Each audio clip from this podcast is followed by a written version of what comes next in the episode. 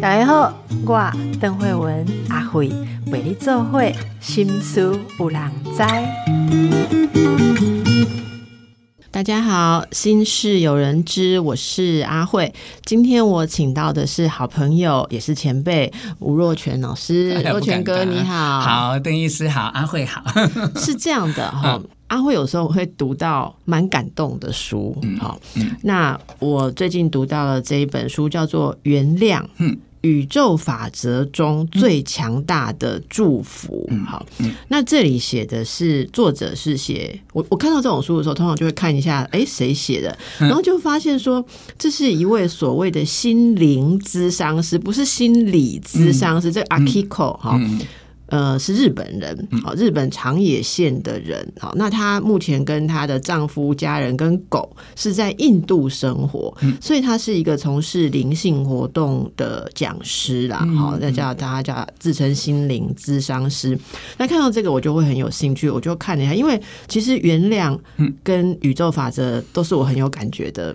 词句哈，然后我看了之后，我觉得哇，这本书的概念一定要推荐给大家，那就想要找谁来谈哈？我觉得一定要是宇宙中我所认识的有强大能量 的人哈，那就是若泉。好，那不小心又在那个推荐的名单里面有看到我的名字，就看到看到你名字，因为因为 看到你的名字，其实。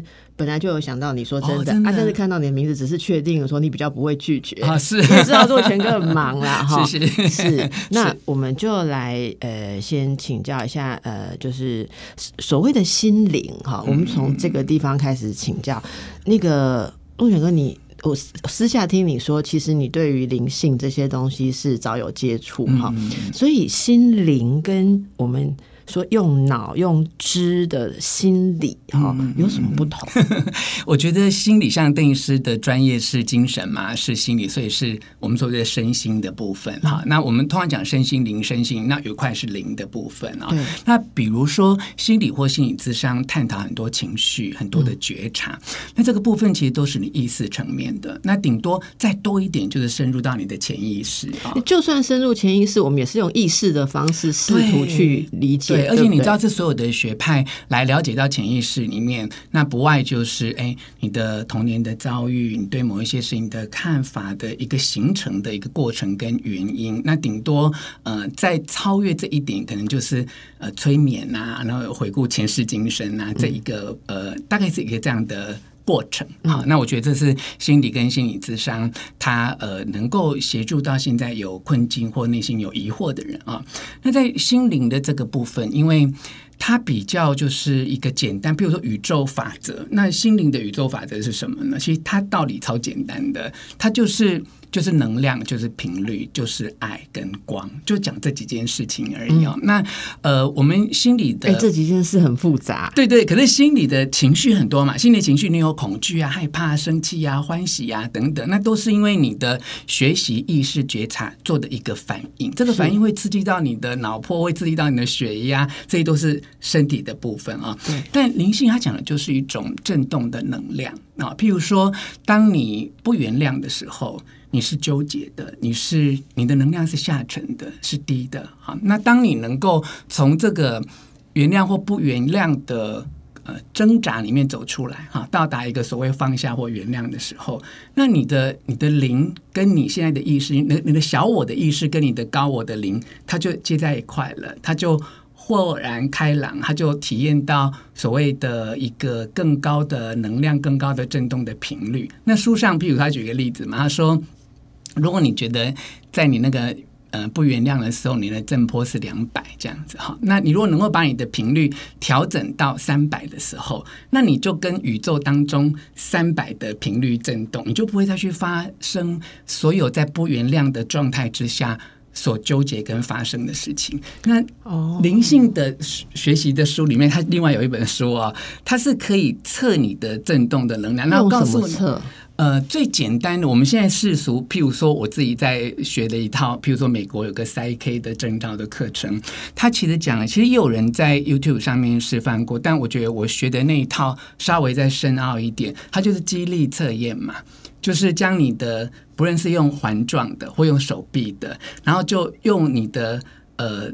手臂的力量去测你那个灵性震波的频率到哪里？这样，譬如它简单的道理就是把你的手就是山跟地面上面水平，然后会用一个力量去探测你那个肌力，看你能不能抵挡住这个力量。那就很多问题哦，比如说，如果可以抵挡，就是是就是对他的答案就是不能，就是对宇宙的能量就是就是肯定句，宇宙也听不懂否定句。所以如果说我现在想不想主持节目，嗯。然后如果我有力气，就是是；是。如果我撑不住，可是我不能有意识的故意要撑住其实真正有经验测的人很自很快就知道你是用意志力撑的，还是你内心真正的反应。今天简单到这意思，就是你你你这个我想到我看过一本有关于能量的是。书，嗯。的确写的半本这种各式各样的然后我就把它跳过。我想这什么东西啊？原来真的是这样啊哪啊！天有空我们可以试试，这个很有趣。譬如说，我们因为做过几千百次，所以从你我在点你的时候，我就很知道你有没有抗拒。那其实很简单，要定义是，如果譬如说你能量不够的时候，你下就下来，对不对？如果轻点一下，你是反往往往上那就是在抗拒，那就是你抗拒就不是真实。其实我碰一下就知道你内心有没有在抗拒。没想到你已经练成这样，可是这个很有趣哦，这很有趣，就是他骗不了人的。譬如说有一个题目，就是说现在我在帮邓医师测嘛，那我就问，我就请邓医师讲说我是蔡依林，你讲三遍你是蔡依林，你铁定会被压下去，因为你的内心。不认同你是蔡依林，万 一我真的认同，我要看精神科了。我我可不可以讲我是林志玲？应该不会压下去。所以他他的频率是可以测验的。然后它可以测验出，譬如说呃慈爱、宽容、呃喜悦，那他的震动的频率是是多少？是它其实是有一套类似实验科学的方法。你讲这个，我真的想起来，我说的那本书是谁写的？是那个素芳老师写过这样子的东西。哦嗯可是那时候我们真的，那是应该是心灵工坊出版的，哦我有看过他翻译引引述这样子一段，所以哦，这个激励，所以是有些方式去可以测。有有，它很多种。那若璇哥，嗯我我用很门外汉的方式来理解一下你刚刚前面讲的那一段哈，意思是不是说类似像不原谅或者是说怨恨这种东西？有点像我们一般人说的会卡住我们的能量，所以我们就跟宇宙和谐的那个能量频率有落差不协调然后就不协调的时候，就会发生很多的身心。就你没有跟你震动到的是比较低的能量，比较低频的能量，所以你会发现说，在那个困境里面，不论那个挫折跟伤害是哪里来的，当你没有办法从这里面解脱出来的时候，你会一直卡在那个频率里面，然后你的人生会一直重复，呃，发生这样的一个剧情。的事件，那这个事件其实都在呼应那个能量。刚才邓医师讲，我们说卡住是卡住一个，譬如说我们不学这个身心灵，我们就意识层面，我就卡在这个世界里面嘛。哈，有个人霸凌我、欺负我、借钱没有还，然后每天我就一直觉得很生气。好，我自己这么节省，那为什么借钱不还？时候还不知道自己在气什么，对不对？对对，你你会纠结那边。那我们呃意识层面的时候，我们是卡在这个世界里面，对不对？哈，那其实我们能量也卡在这里面呐、当你为这些事情而生气、愤怒，其实里面其实有很多害怕的东西。对就是我害怕不公平，我我害怕我的财产有损失，我害怕我这个人是不是在那个不还我钱的人眼中，我是不是一个很呆、很笨、很好骗的人啊？其实他的情绪非常多跟复杂。那这里面其实站在心理学，他有这么多的情绪在里面，可是，在灵性的这个课题里面，它其实就是。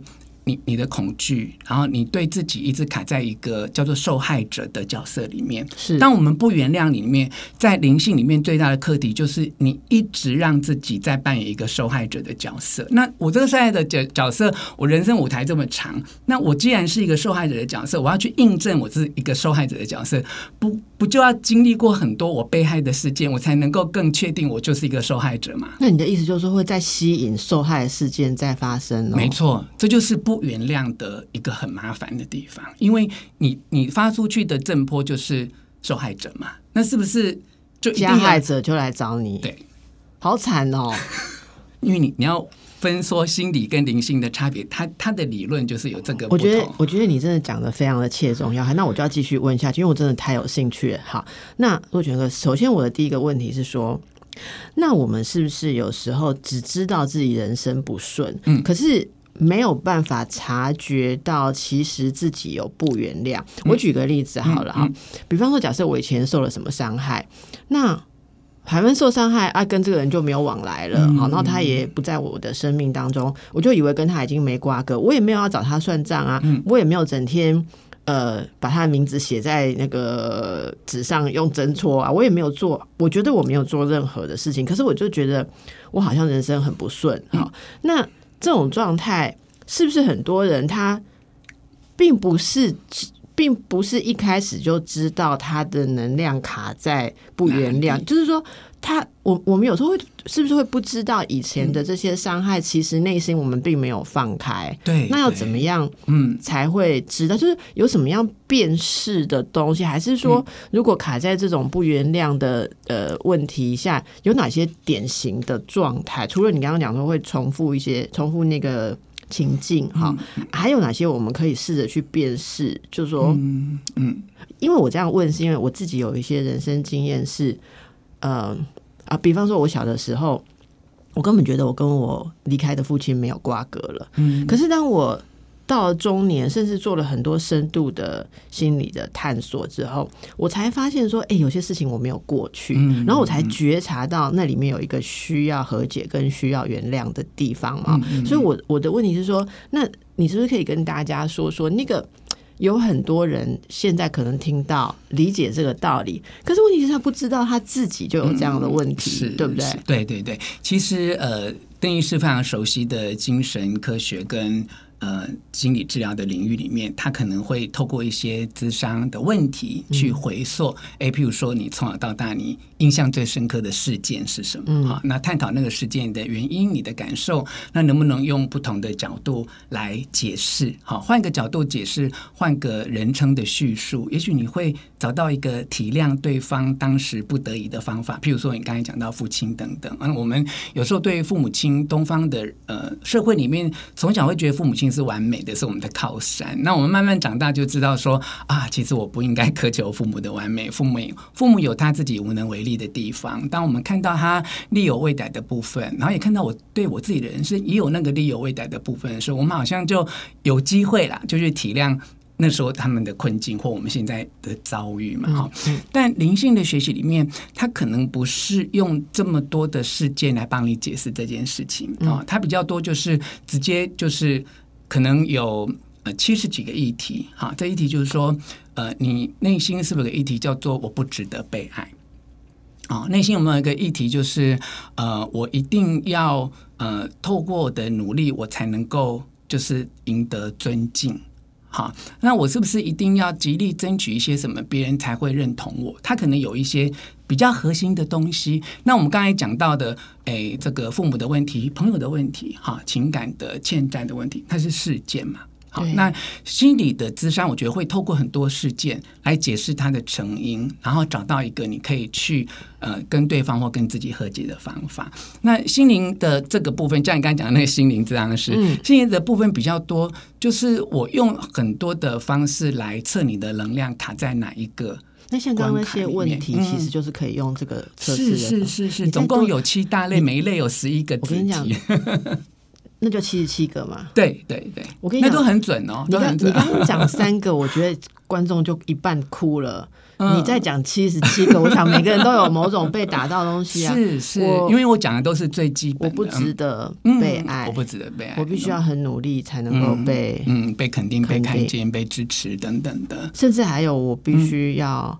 配合跟牺牲我自己，对对对对，这是我们自己的议题。其实这七大类里面，其实还有财富的议题啊，就是对金钱的恐惧。哈，其实很多人的人生，他看起来是很多感情啊、工作的事件，可是他真正卡关的是财富的议题，就是他心中对钱的一个恐惧感。好，那心灵其实没有像心理有分那么多的情绪的指标，其实它其实就简单，其实最核心的一个极端就是恐惧。你过不去的某一些事情，一定刺激到你内在一些很深层的恐惧。那另外一个恐惧的极端，其实就是感谢。当你为了每一件事情感谢自己、感谢别人的时候，你就你就过了那个部分。所以，其实我们在做心灵咨商的时候，其实就去直指那个恐惧的要害是什么，然后你能不能透过你的、你的、你的转变跟你的转念。来来感谢这一切的发生，可是所以最恐惧的时候的，应该说它的光是往感谢那里去看，就是你要往那个方向走，就像电梯一样嘛。我们可以说恐惧是十八层地狱嘛，那么这个感恩感恩就是呃天堂，就是往往上走二十层这样子。所以嗯，解脱或者说在恐惧当中无法无法自处的时候。感恩是一个，如果可以的话，如果可以，这让我想到哈，嗯，您说要转念哦，我们前两天有一位很特别的来宾，他讲一模一样的事情，我我等一下跟大家说到哈，我们先休息一下。刚才若泉哥讲到这个哦，我真的觉得很触动我。大家如果记得我们前几天的来宾刘秀芝医师，哈，他是一位。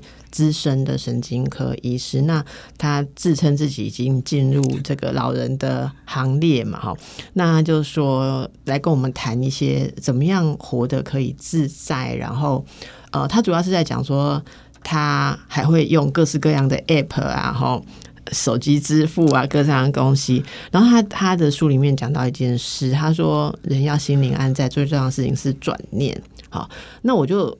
在节目当中很短时间，我问了一下，我想转念是一个很大的学问。等一下可以请您多谈一点。那我就很短时间问了他一句，说：“那您都怎么转念？”然后他想一想，他说：“啊，他说这个很好像很，他不用想就转了。可是我说，那有人不会啊，你给个方法。”他就说：“嗯，他就说好，给一个方法。”他说他发现他的句型都是幸好，然后他就说。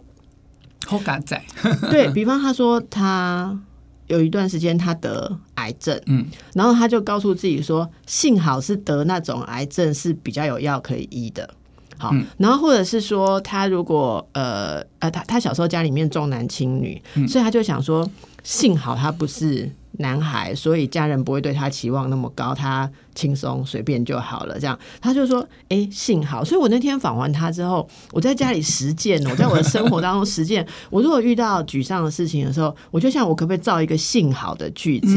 然后后来其实那个录那个东西的时候，他姐姐讲说，其实“幸好”就是一种你从你能感谢的事物里面，嗯，可以可以找到一个。感激的态度，这样你就可以转掉你本来的那个黑暗跟恐惧。然后你刚刚讲的时候，我就觉得，哎，真的，所以这个法则是是类似的，是很类似。因为宇宙的频道里面，它没有那么、那么、那么多的复杂的标签啊。就是你从恐惧的世界里面去找到那个恐惧的根源，然后你可以在这个恐惧当中给自己更多的呃。支持跟信念，让自己觉得我成为一个从一个受害者的角色里面解脱出来，然后看到自己强大的部分，看到自己的力量。那当自己觉得自己受害的时候，你要感谢什么？其实现在这个情绪里面，难道要感谢自己成为受害者，感谢加害者吗？嗯，我跟你讲哦，因为我们坊间很多就心灵鸡汤的书跟句子嘛，哈，然后大家已经台湾社会耳熟能详了，就哇，人生每一件遭遇都是最好的安排。我告诉你，对于那个正在受苦的人来说，包括我自己在内，我都会说狗。对不对？怎么会是最好的安排呢？对不对？所以，对对，所以我我觉得，像我我自己，我就会会告诉自己说，那它可能是一个有意义的安排，或者是或者它里面放着一个我要学习的功课在里面。那我就问自己说，那这个功课是什么？那你无论什么功课，你都欢迎吗？你不会想说，为什么人家的课那么简单，你的课这么难？我看我从前可能也不是这样，但因为我从小到大就那个挫折的经验很多，那我有很多经验，就是说我不去做做。做这个功课，或我抗拒他，或我去怪别人，或我去报复对方，就我就发现我自己不但没有改善，而且我更多的力量去。投入在那些负面的事情里面，就像邓医师今天推荐这个原谅宇宙法则中最强大的祝福，它的核心概念就是这样嘛，就是当你不原谅的时候，你就一直把那个力量付出给那个你不肯原谅的对象，你整个能量都纠结在那件事情上面。当你原谅的时候，你就把那个力量拿回来。好，那我想不只是在心理这样，在灵性的角度，很很讨论这个个人力量这件事情。当你困在一个受害者的角色里面，你的个人是没有力量的，连激励测试都是弱的。嗯，那你就要想办法说，那我怎么拿回我的个人力量？好，那对我来说，其实就是一个让自己看到自己可以支持的部分。我们先不讲强大了，因为对于一个正在遭遇到痛苦，你刚才讲说要趴下的人，你要叫他说自己是强大，其实很难做到哈。但但他可以找到一个。一个可以支持自己的点啊，那我们碰到一个不好的事情，我觉得我们要原谅有几个方面哈，就最难的就是原谅对方嘛，他打我，他欠我钱，他伤害我，为什么要原谅他？对不对？而且我跟你讲，我我访问过很多读者，还有我们做直播的时候，就是其实受害者最不能够也最害害怕原谅的是说，我如果轻易原谅他，那他是不是就不会悔改？他是不是就会去伤害更多人？那他欠我的那一些，不管是感情、道义、金钱，那他是不是永远就觉得他这样可以得逞？这是很多人不肯原谅的对象的原因。哈，那第二个我不能够原谅的事情，很可能是事件嘛。那个事件发生了，譬如说酒驾，然后。哎，撞到我或撞到我的家，那他可能失去了健康，失去了一条腿，失去了一个手臂啊！我就看到这个事件里面造成的一些伤害，所以这个部分也是很多人没有办法原谅的地方。哈，那我告诉你，最深刻的，也许这件事可以考虑一件事情，就是其实那个最核心、最核心的那个部分是没有原谅自己。哎，对，你知道吗？他会觉得说，哦，那天为什么那个时间出门？我为什么要让？那个事发生，对我晚一点出去，我就不会被他撞啊，对不对？我当时如果不认识这个人渣，我也不会借他钱。或者我如果坚持什么，我就不会。为什么那个时候要这样呢？对，然后你会很懊恼自己为什么没有保护自己。所以其实所谓受害者有一个很强连结的东西，就是恨自己吧。没错，而且这个恨是包括否定自己，而且是在批评自己。就我是不是傻？我是不是笨？我不聪明？我是不是当时鬼迷心窍？所以那个部分其实是在原谅的过程里面一个很深的一点，而且不是每个人都愿意触碰这一块的。很多人他都怪天怪地，怪对方，怪交通建设，怪警察，怪什么？他很少愿意掏心掏肺的讲出说啊，其实我我是怪我自己。我怪我自己，在那个时间点，我做了一个这样的反应，然后才让这一个坏人就是有机可乘。嗯嗯，所以当你拿到这个部分的时候，其实书中有讲到，也是我我从小的经验。我从小之所以很容易原谅跟放下，其实是一个不正常的方式，因为我都在自省。当我被老师霸凌的时候，我就自省说，我就是功课差，我就是表现。不讨喜，我就是调皮，或他就是看我不顺眼，我就不是老师喜欢的那个类型的小孩，所以难怪他会这样找我麻烦。好，那这个这一关很容易过去哦，因为我觉得他也没有怎样，是我自己不好嘛。可是长期这样，一直到青少年到大学之后，我就会变成一个自卑、不喜欢自己、没有肯定自己价值的人，然后觉得别人对我的欺负、不义、霸凌。都是应该的，而且那些原因都出在我自己身上，哈。所以这不等于原谅对方，这不等于原谅对方，因为你把所有的责任都归咎于你自己，哈。那这也就是心理意识层面他的觉察的最大的问题。你知道灵性的学习，灵性的那一套理论是说，没有对跟错，没有你不要去评论你自己错了什么，也不要去觉得对方对跟错是什么。对跟错，其实每一个人都有不同角度的解释。对你觉得他错，可是他觉得他没有啊。嗯嗯，所以当你纠结在那个对错的时候，这个结是永远打不开的。所以你要脱离被害者的角色，一个最基本的学习就是暂时把对跟错这样的判断先放一边。而且灵性的学习很有趣哦。他说，你一直在批评对方错的时候，其实你内心另外一个声音，其实一直都是在。批评自己，当你一定有这个批评自己的部分，你才会有意识层面去评论对方对跟错的问题。啊，所以你就会过了过了那个呃对跟错的那一关，就是我也不用去批评他，我也不用批评我。然后灵性的学里面有一个，我觉得是一个很高层次的臣服，就是我今天碰到这一些事件哈。邓医师一定也听过一本书的名字，叫做《呃出生前的灵魂计划》嘛哈。他说你你遭遇每一个人每一件事情都是计划好的，是你跟对方约定好，然后哎这个。逻辑哦，会帮助我度过很多难关。就是哇，对方原来是如实扮演一个加害者的角色啊！他跟我约定好，我要来经历这一些。那我怎么样在这个经历的过程当中去学习，让我能够在这个功课里面找到自己可以支持跟强大的部分？那接下来哦，就是他到底对跟错，他到底有没有如实演出？后来他的人生怎么样？其实就跟我无关了。那我们现在听到几个，一个是说，呃，先不要纠结在对跟错的一种一种判断，嗯，然后理解到其实不能原谅，不能原谅别人，跟不能原谅自己，其实是都是很大的问题。那不原像你刚刚讲的这个，我听过两个。两应该说两两种方向的解方哈，呃，刚才你讲的那个事情，有一类的方式会跟你说，你要忏悔，就就是说，你你你你就继续想你做错，你为什么那么傻？你为什么那天那个时候要出门？你为什么要那么听信人家？你为什么让人家可以伤害你？你为什么要为了贪图一点？啊，也也许是感情，也许是金钱，也许是是一个什么？你当初想要的事情，鬼迷心窍，所以你竟然呃丧失了自己这么重要、珍贵的一些东西。总而言之，你就好好的忏悔，你就要知道你错了，然后充足的忏悔之后，你就会被。救赎，好，然后就你就会开始新生，这这是一类嘛，对不对？例如说，在宗教里面，他会说你真的是很很错的，很厉害。好，那但是我们听到另外一种是，那呃，不要再用严厉的声音一直去指责自己跟指责别人。那我要问的是，说要原谅自己之前，一定要先通过忏悔吗？还是其实你你可以不要一直。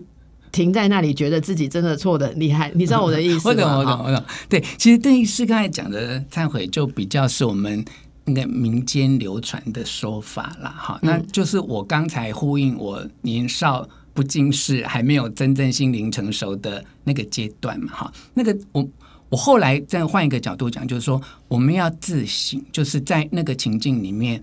我当时我的感受，我怎么做，跟我的反应，这是自省嘛？我透过一个比较客观的角度来看那个当年的自己，用一个比较鸟瞰的角度去看啊，当年怎么会这样？那我听到他对方讲我这样，或跟我借钱，或伤害我的时候，我的反应是什么？一个自省的过程，把那个模组重新建立起来。但你刚才讲的是那种彻底的所谓的。双引号哦，彻底忏悔是意思说我不好，然后到极致的时候，我就我就可以可以脱离这一关。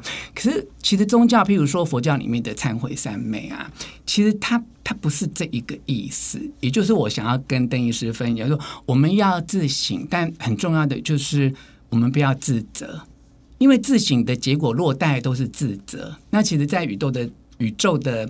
震动频里面，它也是不好，因为自责就是一直怪自己嘛。自省跟自责要怎么分开？哎，他绑得很近啊。对啊，就是我知道当人这样，可是我没有责怪自己。我回头来看，我当时的确我年纪很小啊，我的确我力气不够大，我的确我当时的判断的经验没有那么充足，所以在那一个情境里面，我有这样的遭遇，有这样的回应，有这样的受害的感觉，那我我是理解的。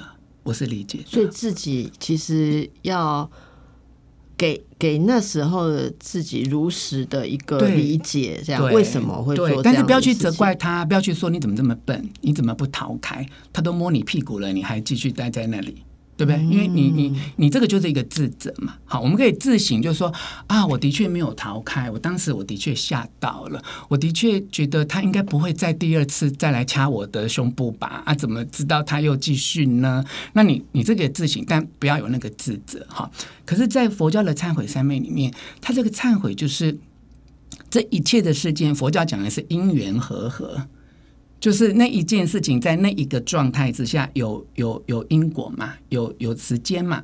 那因为因缘和合虽然是不好的事件，其实它也是一种因缘和合才会发生，它就发生了嘛。对，那我借由这个忏悔的机会，哈，就是我把我现在的这个祝福或呃，我一个比较正向的能量，就是给我自己，然后回向给对方。哈，他讲就是我我过去也许有生口意哈这个部分，我的。我的言行，我的嘴巴，我的意念，也许啊，譬如说，我们在讲刚才就前一阵子这个迷途的事件里面，那也许我当初也很想跟对方有所学习或接触或连接，才会才会接受他的邀约等等哈。就我们的身口意有某一些部分，可能触动了这个因缘。让它发生在这件事情，对，好，那我现在就是清理它，我我把这个这个部分把它清理掉，然后我就回到我把这个怨恨跟不平拿来清理完之后，我祝福我自己，就是我离开那个困境之后，我不要再有这样的震动，有这样的频率，有这样的心念。啊，因为在佛教跟灵性里面，就每一件事情都是因为你的心念。的一个基本的核心导致这个振动频率的发生，那我就让我建立一个更更平和的平静的心念，那我也把这个平静跟祝福就是回向给对方，那我们就了了，我们各自就了了。你过你的生活，我过我的生活，我不见得要怎么去感恩你加害我，因为我觉得这个事情它不是在当下，也许过了好多年以后才会发生。那我们还是要去承认人生一些。呃，不肯原谅的部分嘛，哈。如果你那个受伤很、很、很强烈、很大，对你的伤害很深远、很久，那我觉得我们华人社会有时候也是原谅的太快。你看那新闻事件里面，哇，老公出轨、老公家暴等等，那老太太就面对新闻镜头就说：“我原谅他。”其实原谅不是那么快的事情。他这本书里面有提到，他需要一点时间，好，所以也要给自己足够的时间去消化。那个一点可能蛮大点的吧，对对对对对。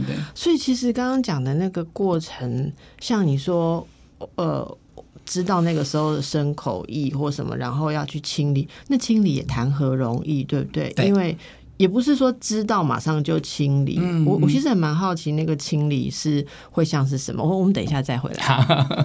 若泉哥刚刚讲了一个这个。呃，自省跟自责其实是不一样的，然后还有那个清理嘛，所以在这个原谅哈，这种在呃灵性或是心灵的修为当中，这个原谅如何做到？嗯嗯嗯，台湾哦，因为受到很多宗教的语汇啦，所以嗯。我们最常听别人讲说啊，你爱哄哈了，要放下；另外一个叫人家转念啊，好像要转念这样。那其实这都是我们好像太简化了一些我们心里面的很多的挣扎跟矛盾。你知道，每次人家跟我说放下手，我就说我超想放，但他粘在我手上啊，要怎么放？你告诉我，你好有礼貌哦。我就说，别人叫我放下，都说。你你来放下看看。然后 我真的我遇过人生很糟的时候啊，然后人家就说你就是没有放下，好，然后我会跟劝我的朋友吵起来，我就说我很想放啊，你们跟我讲怎么放，然后他们就说哦你冷静一下，我先走，然后好几天都没有跟我联络，对，怎么放下，对不对？对，其实呃。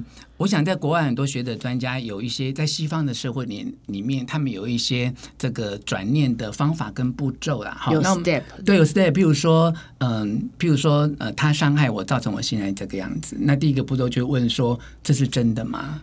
我现在这个样子是因为他伤害我，我才变成这样吗？好，啊，可能第二个问句是说：那如果他没有伤害我的时候，那我会怎样？好，如果这件事情没有发生的话，我会怎样。类类似，他有四个。四个句子，那再回向问一个句子等等。那我们先不讨论那一套，呃，就是转念的方。我的意思就想跟邓医师跟听众分享，就是说，转念跟放下，其实它是要有一套程序跟方法的。好，那。方法跟派别很多，譬如说我们刚才讲到清理哈，台湾社会其实现在因为受到那个零极限的影响嘛，很多人也超会清理的，就是要讲谢谢你，对不起，请原谅我，我爱你。哈，那现在还加第五句叫做我原谅我自己啊，他那个对他那个我还是他特别讲到那个我是高我，就不是那个意识层面的小我。那邓医师不要小看这一些呃所谓的欧和波罗波罗的一个这样的一个零极限清理的方法，其实在全世界跟很多人，包括我自己哦，就是当我就是万念俱灰，心里有纠结，然后对于这件事情一直过不去的时候，其实我只要。就是在行进、散步、开车，有那么一个 moment，我能够静静的对内在的自己说：“对不起，谢谢你，请原谅我，我爱你，我原谅我自己的时候，持续十秒、二十秒。说真的，我觉得我内心平静很多。我也觉得。对，那我们再回到那个激励测试哦，你做之前跟做之后再测一次，那个结果可能是不一样。哈，那我我想这个意思，我没有要呃鼓励或推荐或建议。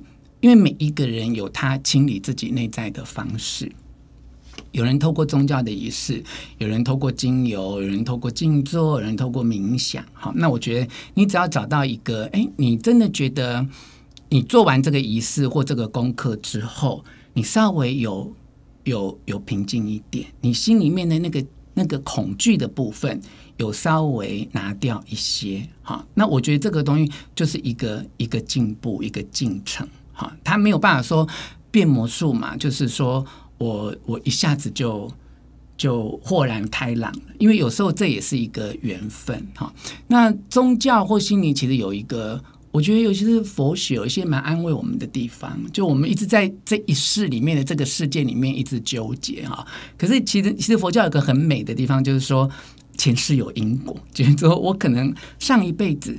就是我我我欠了他什么哈？那当我接受这个概念的时候，其实有时候也很好过哎。就是你也你也会使用这个概念吗？我会使用，因为有时候会觉得说。我真的没有做对不起对方的事情，嗯，那我也没有得罪他，至少我意识深口意，我意识到的我并没有要这样。可是对方怀恨或借有一些小事情，他来威胁我，或他做出很大伤害我的事情，那我可能也没有办法去讨，或我去讨的时候，会会让的他的恨意更深，或让我损失更多的时候，那我想到说啊，我可能真的前辈子有欠他什么东西，那。我这辈子就还，那我们就聊，这样哈，那就聊。那呃，对我来说，我是有仪式感的啦。对我就是做完这些事情之后，比如说你刚才讲说我写不喜欢的名字去戳小人，这样嘛？这个毕竟他又陷入了宇宙一个恐惧的能量，因为。吸引力法则就是你的心理是什么，出去你回来就是什么。啊，你要报复他、恨他、杀死他，那你回来跟他之间就越纠结，因为你回来的能量就是伤害自己啊，就是你刺死他，就是想刺死自己啊，对不对？那我一样会做这件事情，但是我可能写他的名字、写他的电话、出生年月一个地址之后，我也没有那么宽宏大量，我就晚上就找个时间就烧化给上天，然后就。请上天秉公处理，我们各自有因缘。那我现在遭遇到这件事情，那我希望上天明白。我我觉得我该还的也还了，我该做也做了。那对方他有他的什么样善有善报、恶有恶报的结果，那就让老天去处理。那我觉得这个东西有一个一个谦卑在里头，就是不是 everything 都要我来掌控，不是这种他应该受到什么惩罚，也不一定要由我来做。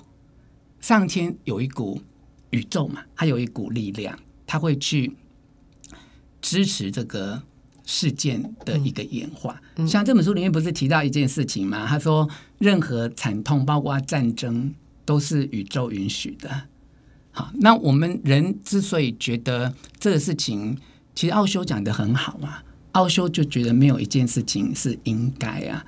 当我们觉得这个事情没有应应该的时候，就我对这件事情没有一个我坚持他一定要怎样的期待的时候，那我自然就比较能够做到所谓真正的臣服。真正臣服又回到我们刚才讲的，就是没有批评，没有论断嘛。好，那其实邓医师也不用趴下嘛，因为真正的臣服就把自己化为一条船，一个河上的落叶，就是跟着它飘，我不需要。